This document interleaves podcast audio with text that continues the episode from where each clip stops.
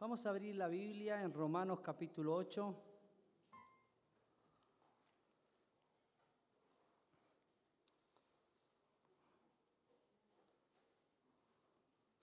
Creo que el Señor va guiando los temas. Eh, y es un punto cardinal el que vamos a ver hoy. Eh, en lo personal, eh, siempre me gusta compartir eh, unas series o vendría a ser como a veces en el hospital uno dice voy a dar el tema de insuficiencia cardíaca o síndrome coronario y se divide en varios capítulos. Entonces uno tiene, de acuerdo a su formación, eh, los chicos le dicen una saga, una serie, y si ustedes se fijan, los, siempre los mensajes que compartí fueron los colores de la fe, el contraste de la fe, la enfermedad de la fe, el poder de la fe, los colores del amor, las cinco preguntas. Hoy vamos a ver, hay siete puntos cardinales. Hoy vamos a empezar por el primero, ¿sí? Romanos capítulo 8. Un punto cardinal es que me guía al norte, al sur, me muestra el este y me puede mostrar el oeste también, saber dónde estoy parado y por qué es importante. ¿Mm? Dice, nos ponemos de pie y vamos a leerlo. Romano 8, versículo 14. Dice así, si tenés en tu Biblia, lo podés leer. Y dice, porque todos los que son guiados por el Espíritu de Dios, estos son hijos de Dios. Pues no habéis recibido el espíritu de esclavitud, versículo 15, para estar otra vez con miedo, con temor, sino, sino que habéis recibido el espíritu de adopción por el cual clamamos, ¿qué clamamos? Abba Padre. El Espíritu da testimonio a nuestro espíritu que somos hijos de Dios. Vamos a ver un punto cardinal. Verso 17 y terminamos. Y si hijos, también herederos, heredero de Dios y coherederos con Cristo. Si es que padecemos juntamente con Él, para que juntamente con Él seamos glorificados. Pueden tomar asiento.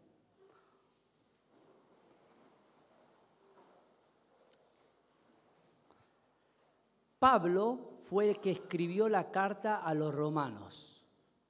Si alguien se pierde, me dice, puede hablar y paramos. Pablo fue el que escribió a los romanos, no le escribe a los judíos, va a escribir a la iglesia que está en Roma. Hay otro contexto totalmente diferente. Y va a hablar un tema que no lo ha desarrollado en ninguno de los otros capítulos anteriores ni en el capítulo 1, 2, 3, 4, 5, 6 y hemos leído, el 8. Muy bien. Ahora va a introducir recién este tema porque lo va a tener que relacionar con algo. ¿Cuál es la palabra que va a nombrar por primera vez que él no la nombró y que va a ser, acuérdense que para estudiar el libro de los romanos, a mí me, me resultó así el libro de los romanos, siempre hay el texto bisagra. La bisagra es sobre el cual gira la puerta. Si Dios, Romano 8, dice, bueno, si Dios es por nosotros, ¿quién contra nosotros? Por eso nos justifica, por eso nos glorifica, por eso no hay quien nos acuse. Bueno, el cual es el texto bisagra sobre el cual gira la carta o gira el capítulo. Acá dice el versículo 14, es la primera vez que Pablo va a usar esta palabra en Romanos capítulo 8, la va a introducir. ¿Y por qué la va a introducir? Porque va a hablar de un punto cardinal para que sepas dónde vos estás parado delante de Dios. Dice, vamos a ver cuál es la palabra que usa. Porque todos los que son guiados por el Espíritu de Dios, ¿qué dice? Confirma, estos son, estos son hijos de Dios. Va a introducir por primera vez en los capítulos anteriores no, lo había, no había nombrado esta palabra, la palabra hijo de Dios. Ahora, ¿por qué nombra recién en este capítulo? Porque va a introducir algo que no lo introdujo los capítulos anteriores, capítulo 1 al 3, él va a decir, mira, la condición del hombre, en qué estado se encuentra el hombre, independientemente de la raza, independientemente de la nacionalidad, independientemente de la religión, él va a decir que todos los hombres están bajo condenación. En el capítulo 1 al 3 va a decir, todos están bajo condenación. ¿Por qué? Porque todos son pecadores. Porque no hay, no hay nadie en esta tierra que no haya desobedecido, mentido, no haya hablado mal. Y la consecuencia del pecado es la muerte, dice la separación de Dios. Pero en el capítulo 4 va a empezar a, a, hablar y va a empezar a decir, bueno, Dios diseñó un plan para reconciliarse con el hombre. Y va a empezar a hablar y va a usar términos como redención, va a usar términos como justificación, va a usar términos como salvación. Pero en este capítulo y en adelante va a empezar a usar otro término. Y la palabra que va a asociar con hijo de Dios, ¿qué tiene que ser? Para asociar a un hijo con quién? Vamos a nombrar. A ver dónde está la palabra. Versículo 15. ¿Quién la encuentra?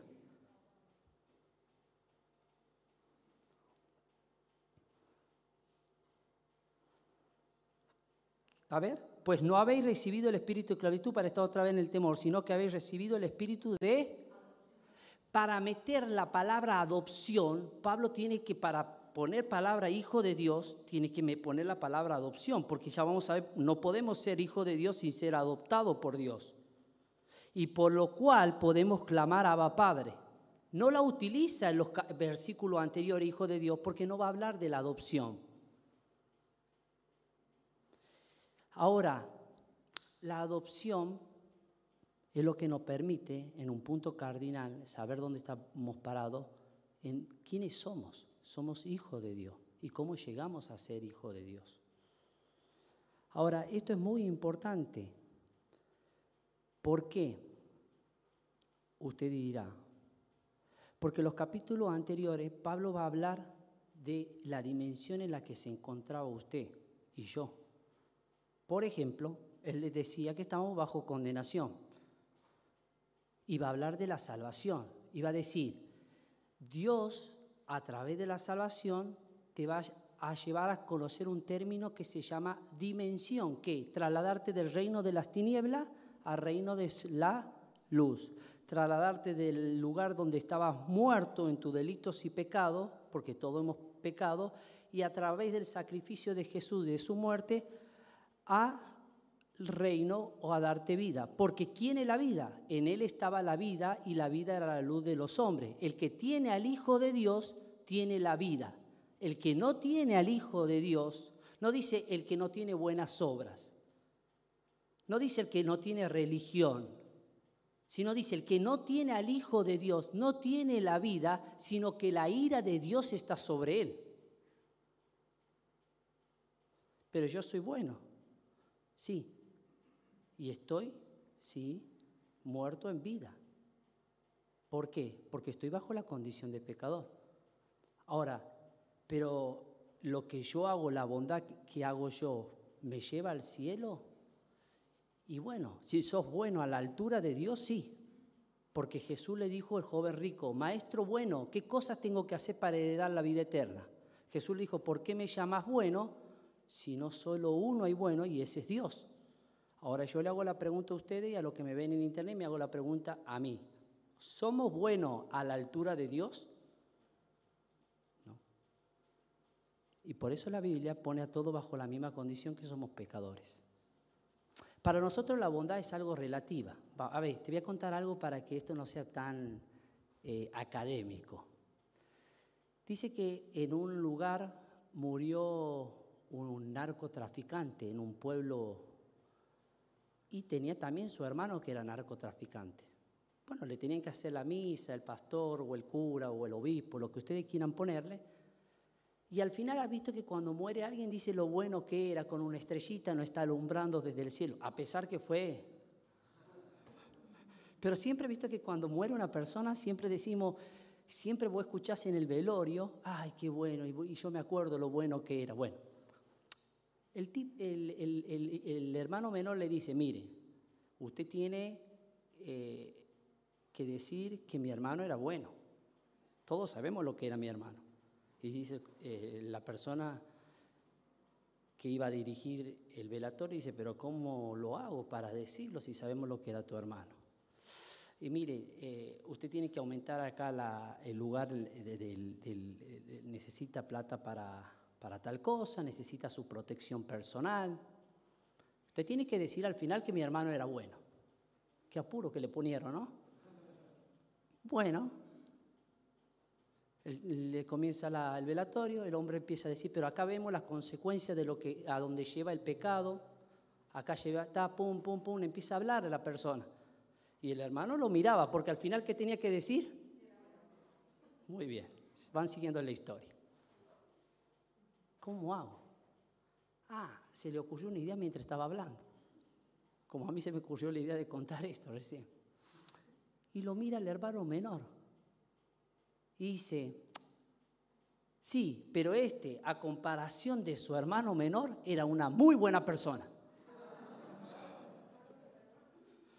Porque la bondad para nosotros, porque la gente dice, voy a ir al cielo porque soy bueno, es algo relativo porque nos comparamos siempre con el peor, con el peor vecino, con el peor padre, con el peor esposo.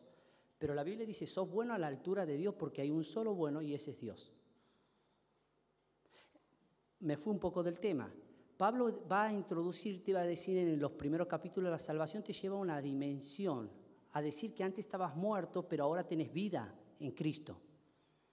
Si te acercás a Cristo, si tenés al Hijo de Dios, tenés la vida eterna. Pero va a explicar el término también de redención y va a decir, mira, la redención te lleva a saber cuál era tu condición. ¿Sabe cuál era nuestra condición? Esclavo del pecado. Capítulo 2 y capítulo 3. Pero ahora Dios nos dio el perdón. Va a seguir explicando otros términos antes de entrar a adopción. Tengo que explicarlo esto para poder entrar al tema del punto cardinal de la adopción. Y va a decir la justificación, capítulo 5. Justificado pues por la fe, tenemos paz para con Dios por medio del Señor Jesucristo.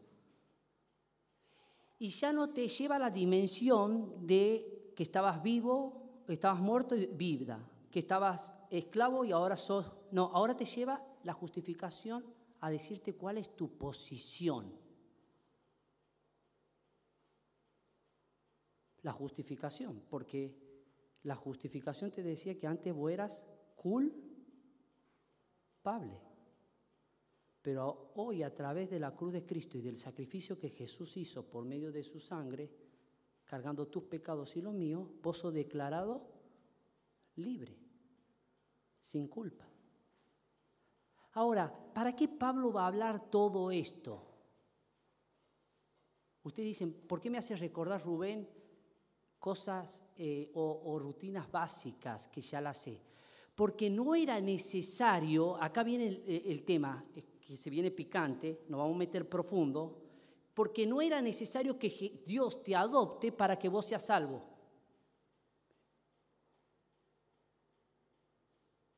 No era necesario que Dios te llame hijo de Dios para regalarte la vida eterna la justificación, la redención y la salvación. Y ya lo vamos a ver en Gálatas. Ahora Dios quiso ir un poco más, no solamente regalarte a su Hijo, regalarte la vida eterna, perdonarte los pecados, sino te cambió de posición, te cambió de dimensión, te cambió de condición, sino ahora te quiere cambiar de relación, quiere tener otro vínculo con vos. Y es el vínculo que tiene un padre con un hijo. Ferni, ¿estás por ahí, mami? Vení, pasa. Ferni, pasa, mami. Un ratito. No está Sofía. Lástima, porque Sofía la única palabra que dice es papá y mamá. A ver, Ferni. Ferni, acá, vení, párate acá, para que te vean todo y te conozcan. Bien, ¿quién soy yo? Mi papá. Ah, yo soy tu papá. Y vos cuando me llamas a mí por teléfono, ¿cómo me llamas? Papá. Papá, muy bien. ¿Y cuál es mi nombre? Papá. No, ese no es mi nombre. Eh, mi nombre es mi identidad. Mi nombre es mi identidad, cómo me llamo yo. Lo que vos me estás diciendo es el vínculo que tenemos entre nosotros dos. Yo soy tu papá y vos sos mi hija. Mi nombre, mi identidad, ¿cuál es? ¿Cómo me llamo? Mi nombre. Rubén Acetti. Muy bien. Gracias, mi amor. Sentate.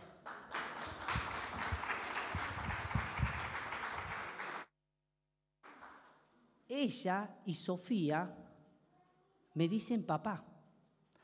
Hay 7 mil millones en el mundo que no me dicen papá.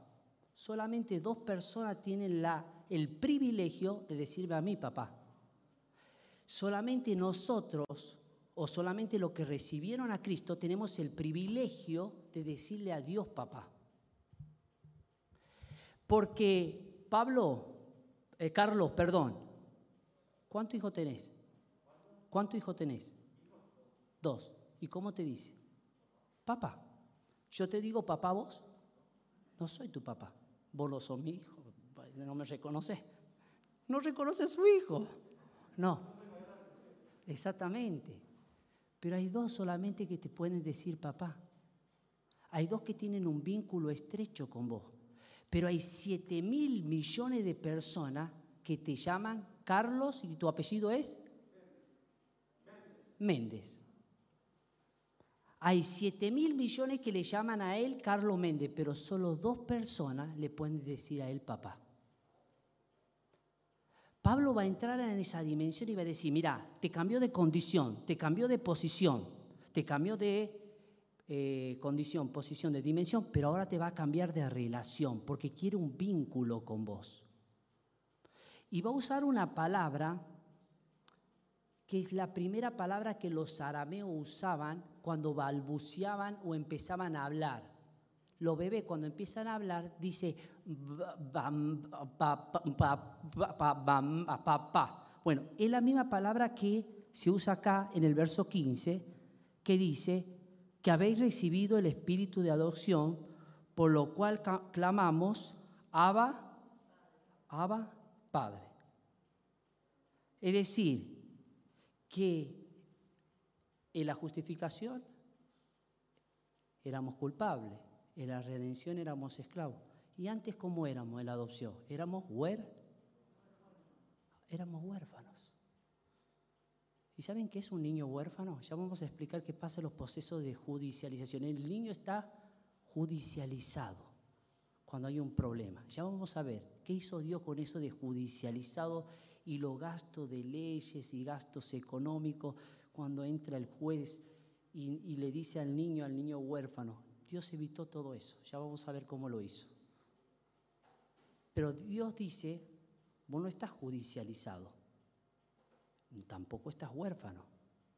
Ahora yo te cambio de, de relación y ahora vos sos hijo de Dios. Entonces trae una nueva relación. Éramos huérfanos y ahora somos hijos. Podemos llamar a Dios papá. Bien.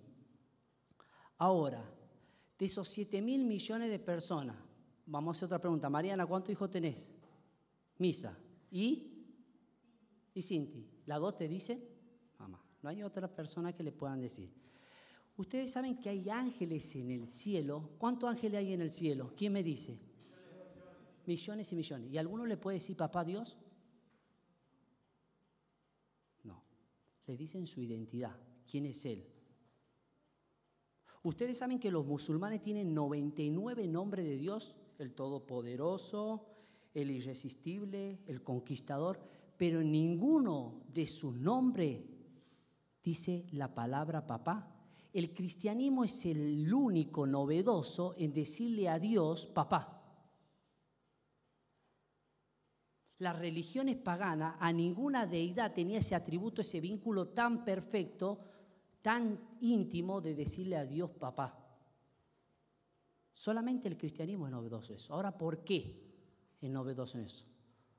Porque cuando llega su hijo, ¿quién es su hijo? El único que no fue dado en adopción, todos los demás somos adoptados. Pero ya vamos a ver, ¿quién es su hijo? Porque de tal manera amó Dios al mundo que ha dado a quién? A su, no, me están haciendo trampa, a su, bien, el único adoptado aquí, ¿quién es? No sientan complejo, ¿eh? ¿Viste cuando iba a la escuela? Porque vos sos adoptado y te sentías mal. Mami, yo soy adoptado, decía vos. Porque ya vamos a ver qué pasa, porque el adoptado piensa que pierde su privilegio. Y por eso Pablo va a empezar a hablar, y sos heredero y coheredero, porque no quieres que vos entre en el espíritu de temor, que por ser adoptado no tenés los mismos derechos, la misma herencia que Jesucristo. Al contrario, hicimos pasar un bebé acá. ¿Es así o no, Dani? El bebé ¿Cómo se llama el bebé el más grande, Gonza? Milor. Le pasó a, todo, a todos los bebés que fueron grandes. Nació su hermanito, Emma, Emanuel. ¿Y qué sintió? Celo. Porque hay alguien que vino de allá y no sintió celo en compartir a su padre. Al contrario, cuando resucitó, le dijo a María Magdalena, yo voy a la casa del Padre, que es también vuestro Padre no vino a compartir su relación. No se puso loco y se enojó, ah, ahora voy a tener más hermanos. No, vino a compartir la relación. Jesús siempre que nombró a Dios, y esto es lo que lo ponía loco a los judíos, porque los judíos hasta el día de hoy no tienen para Dios el nombre de papá. Jehová, Adonai, Elohim, podemos nombrar los nombres, pero nunca papá. Pero Jesús dice, la obra de que he, completado la obra Padre, porque todas las palabras que mi Padre siempre nombraba la palabra y los judíos se ponían como locos. Imagínate, nadie lo llama a Dios como Padre y este lo llama como Padre. Porque vino a compartirnos, no solamente a llevar nuestros pecados, no solamente a justificarnos, porque Dios no nos podía haber adoptado. No era necesario la adopción para la salvación. Eso quiero que quede claro. Porque quiere formar otro vínculo con vos, otra relación con vos. Y esto es importante. Porque vos todos los días querés que tu hijo, yo me acuerdo que cuando iba a estudiar, fui a estudiar medicina y estoy acá en Buenos Aires y mi mamá me dice, por lo menos una vez al día, ¿qué? Y mi papá. Y a veces salimos a la calle, chicos, hermanos, chicas, y no hablamos con papá. Y pasa la semana y no hablamos con papá. Y vos como papá, no sé si tenés un hijo afuera estudiando, o yo tengo mi hija que llegó a casa, ¿sabes qué es lo que primero quiero ver? ¿A quién es? Y sentir el abrazo de quién. Y que me diga, hola. Y el de arriba espera lo mismo de mí. Ese mismo vínculo. Por eso me adoptó. Pero hay días que no le digo ni hola papá, ni buenas noches papá, ni acá estoy papá, o he venido a darte un beso papá, o he venido a decirte papá que gracias por adoptarme y no dejarme judicializado a manos del juez, a manos de la ley que es perversa. Me sacaste de ahí. ¿Me van siguiendo o no me van siguiendo? Dios quiere formar un vínculo. Ferni pasó y no sabía mi nombre. Dos veces le tuve que decir, pero conoce el vínculo. Y eso es lo que es más importante para mí, que ella sepa quién soy yo. Que Carlos me diga Rubén Darío Aceti está perfecto. Carlos, decime Rubén Darío Aceti. No me digas papá ni hijo, no. Pero que Fernandita me diga, Rubén Darío Aceti, va a venir a Daniel y me dice, che, algo está pasando en tu familia y con tus hijos. Porque para que no te llamen a vos papá, o no, Dani. Hay un vínculo que se rompió. O hay algo que no está funcionando. Dios quiere llevarte un vínculo. ¿Ese vínculo lo está logrando? Porque fíjate, después vamos a ver hasta dónde quiere meterse Pablo con ese vínculo. En la semana, en los días.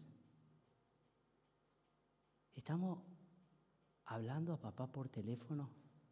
¿Estamos dándole un beso a papá. ¿Qué le gusta a papá Carlos, por ejemplo? ¿Qué te gusta a vos? Sí, contame como papá. No, de un hijo. ¿Que te diga papá? ¿Que te salude? ¿Que no te hable toda la mañana, que te ignore y sea indiferente? ¿Te duele? Pensemos en el Padre Celestial, porque por eso va a entrar Pablo a hablar de la adopción. No introdujo el término hijo de Dios, le una la carta, solamente la va a meter acá, para decir, no es necesario para la salvación ser adoptado. Pero él quiso ir más allá, cambiarte de condición, de posición, de dimensión, pero de relación. Ya no estás parado frente al no, estás parado frente a, al papá. Para que de esa manera entres a la presencia de Dios. ¿Cómo se para un hijo frente a un papá? A, ver, a, un hijo adolescente le podemos preguntar, ¿no? ¿Cómo le, cómo, ¿Cómo le pide? ¿Cómo le habla? ¿No? Es diferente, porque puede saber que el padre es su padre y siempre lo va a escuchar que no hay cosa que el Padre no escuche, que siempre va a estar con Él, que siempre lo va a acompañar, que siempre lo va a amar, que a pesar de que se equivoque nunca va a ser su hijo. Mira, hay tantas cosas que quiero decir, pero no puedo decir, pero voy a tratar de resumir, de decir porque el horario me apremia. Este concepto nace de los pueblo pagano la adopción, no de los judíos. Los judíos no adoptaban. El primer niño adoptado fue Moisés. Qué interesante es ponerse a pensar que los dos actos de redención más importantes de la historia vinieron de niños huérfanos. Porque a Moisés lo adoptó quién? La hija de Faraón. Y es un antitipo de quién? De Jesucristo que iba a libertar a su pueblo de la esclavitud.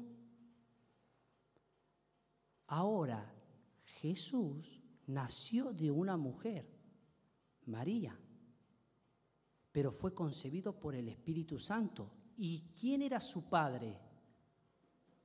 José. Pero no fue engendrado por José.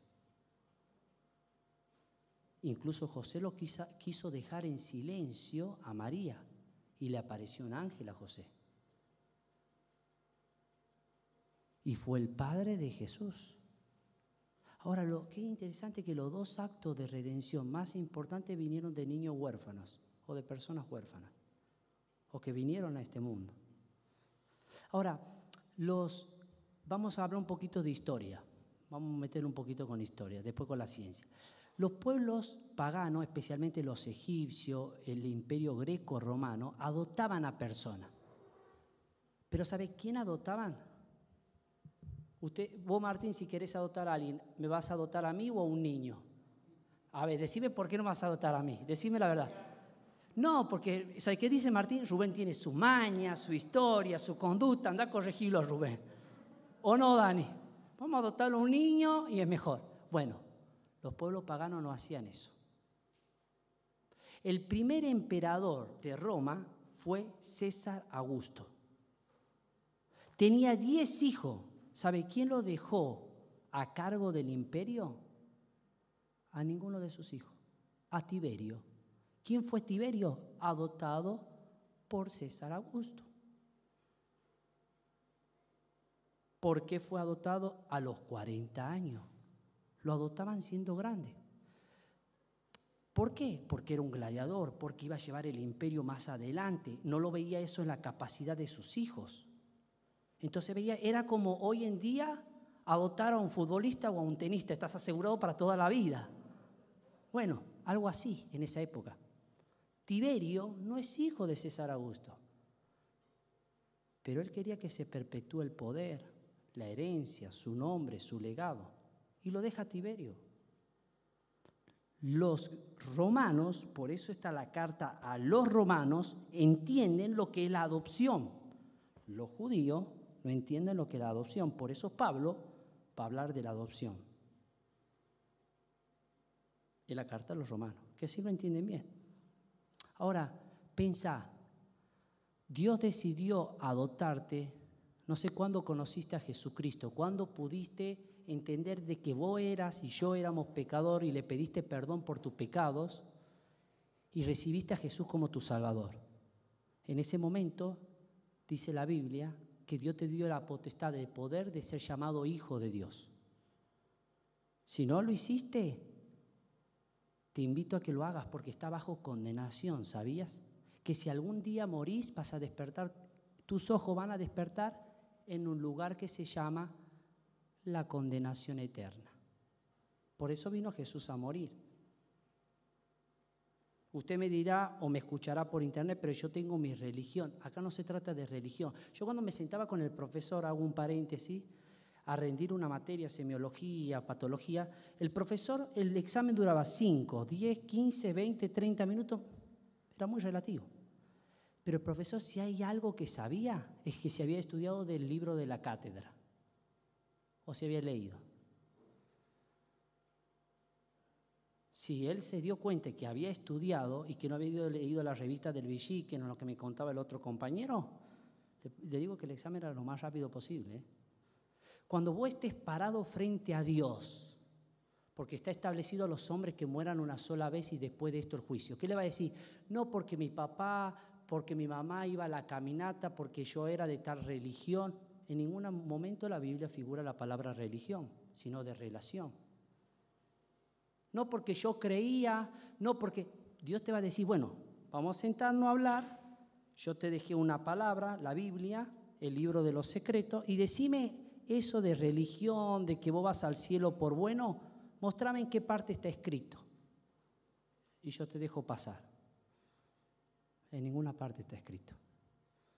Por eso te invito a que leas la Biblia y que esto no se trata de religión ni de buenas obras sino se trata de un amor y de un sacrificio. El amor de Dios y el sacrificio de Jesucristo. Para que vos puedas entender que te ama tanto Dios, que no quiere, no quiero la muerte del impío, dice Ezequiel, sino que se vuelva a mí. Por eso entregó a su Hijo. Bueno, entonces, si los griegos adoptaban con ese concepto, concepto de voy a dotar al que mejor capacidad tiene. César Augusto lo adoptó así a Tiberio. Ahora, yo te hago una pregunta, ¿por qué Dios te adoptó a vos? ¿Qué capacidad vio en vos? ¿Qué talento? ¿Vos eras gladiador, tenista, futbolista? Con nuestra historia, con nuestro pasado, con nuestra indiferencia, con nuestro pecado, con todo lo que Él, Él decidió adoptarnos para que seamos sus hijos. Tenía miles de razones. Como ahora en Europa, en Europa eh, o, como los grecos también hacían, lo que ellos practicaban era la eugenesia. Ellos hoy a través de la ecografía obstétrica o 4D, vos sabés si el niño tiene algún... Pues fíjate que en Europa ya no existe el síndrome de Down Resulta medio extraño eso. ¿Por qué? Porque vos ya en la ecografía podés ver si es un niño mal formado y bueno, ¿para qué lo vamos a hacer sufrir y traer al mundo? Ellos practican la eugenesia. Los grecos, los romanos, los egipcios practicaban la eugenesia. A ese que era medio mal formado no lo traía. A vos que sos revirado y yo revirado, Dios nos decidió adoptar y que veníamos ya medio mal formados.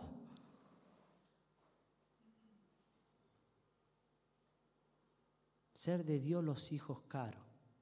En Jesús sublime don. En Jesús nos mira el Padre y nos da su bendición. Mirá cuál amor nos ha dado el Padre al hacernos hecho hijo de Dios.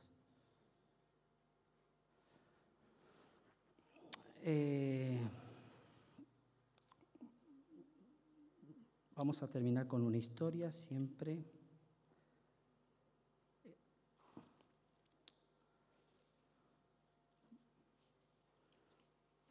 Después vamos a... Se fue el tiempo, quería hablar algo de la judicialización. Cuando un niño entra en judicialización, bueno, eh, sigue el versículo. Déjeme terminar el versículo y, y no terminamos.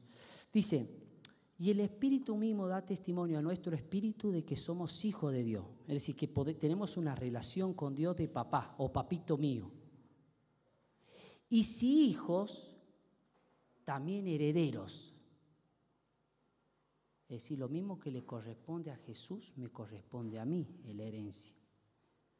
¿Y por qué tiene que repetir otra vez y coherederos con Cristo si es que padecemos juntamente? ¿Y por qué usa la palabra padecer?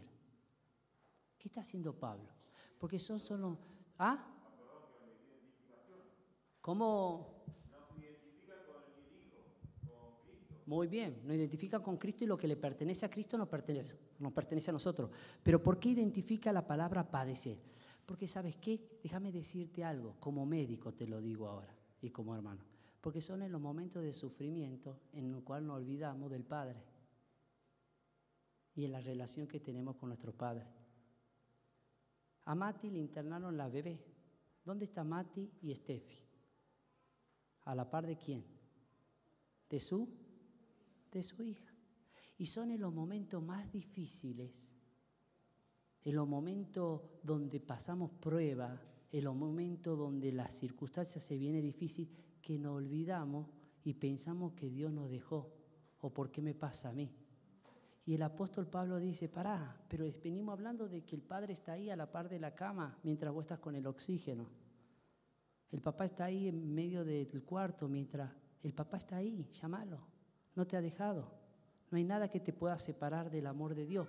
Una, une el sentimiento de sufrimiento para que vos no te olvides que cuando pases por el valle de sombra y de muerte, que el Padre está con vos. Porque son en esos momentos donde tenemos que recordar qué vínculo y qué relación tenemos con Dios. Porque si no, no ha cambiado tu concepto y el mío de siguiendo viéndolo a Dios como una deidad distante. Los domingos cuando vengo a la iglesia, no los lunes cuando salgo a caminar mientras voy al hospital Diego Thompson, o cuando voy a, colocar una escena a, a Escobar o al Polo. No, no, no, no. Cuando vengo el domingo a la iglesia, los demás días me olvido del vínculo, no. No cuando estoy enfermo, cuando estoy bien, no, todos los días Él es tu Padre. Él no te ha borrado de su testamento, ni tampoco del libro de la vida. Por eso quiero que recuerdes que Dios quiere tener un vínculo con vos. Así como vos lo tenés con tus hijos o tus hijos lo tienen con vos. ¿Ese vínculo lo tenés con Dios? Vamos a cerrar nuestros ojos.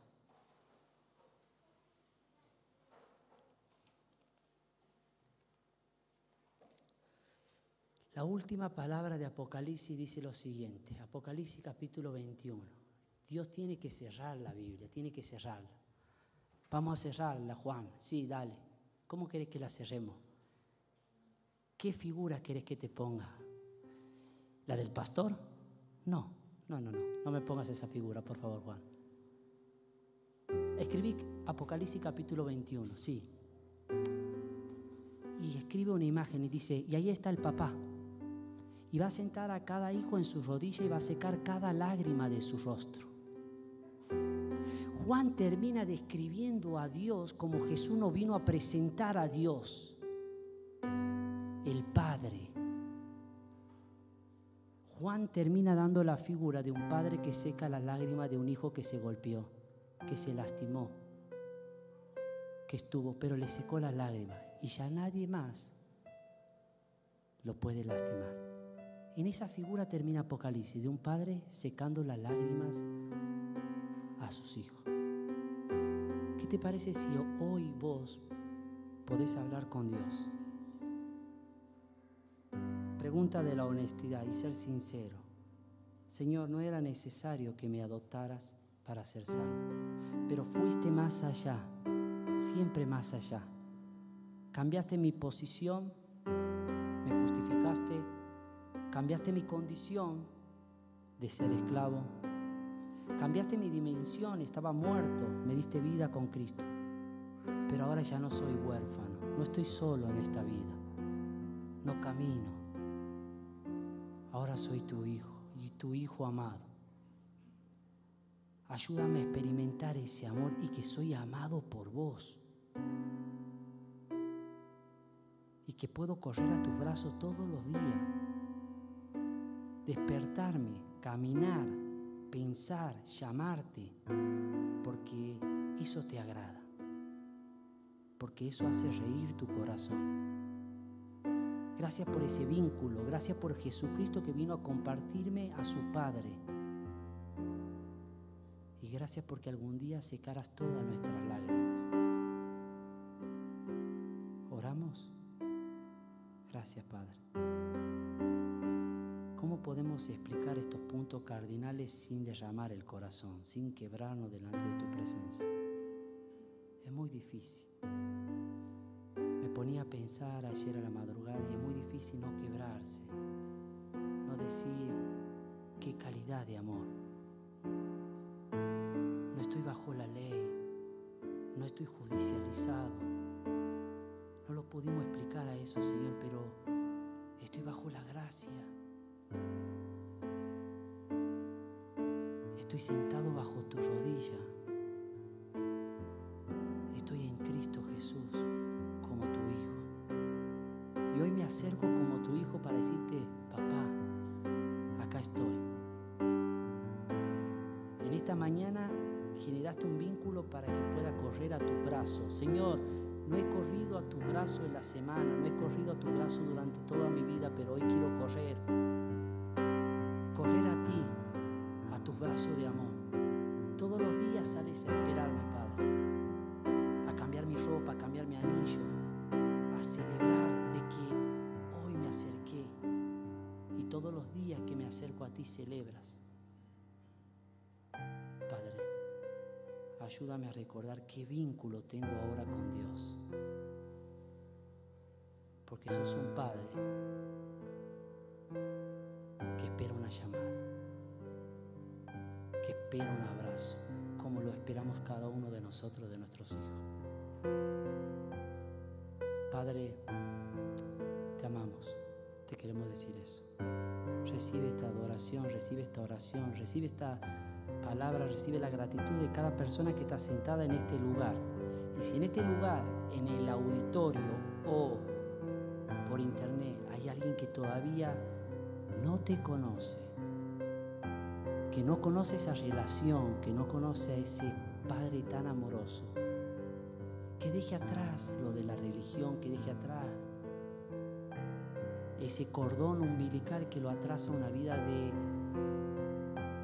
a estar planchado emocionalmente, espiritualmente y que pueda entender de que somos en Cristo Jesús somos hijos tuyos si nos acercamos.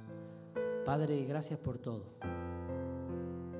Guíanos como el Padre guía a su Hijo. ayúdanos a entender en los momentos de corrección que nos seguís amando. Y ayúdanos a entender en los momentos de dolor que estás en la sala de espera. Y que cuando es el horario de visita o no, vas a entrar. Porque siempre estás ahí, adentro de nuestro. Del Señor Jesús.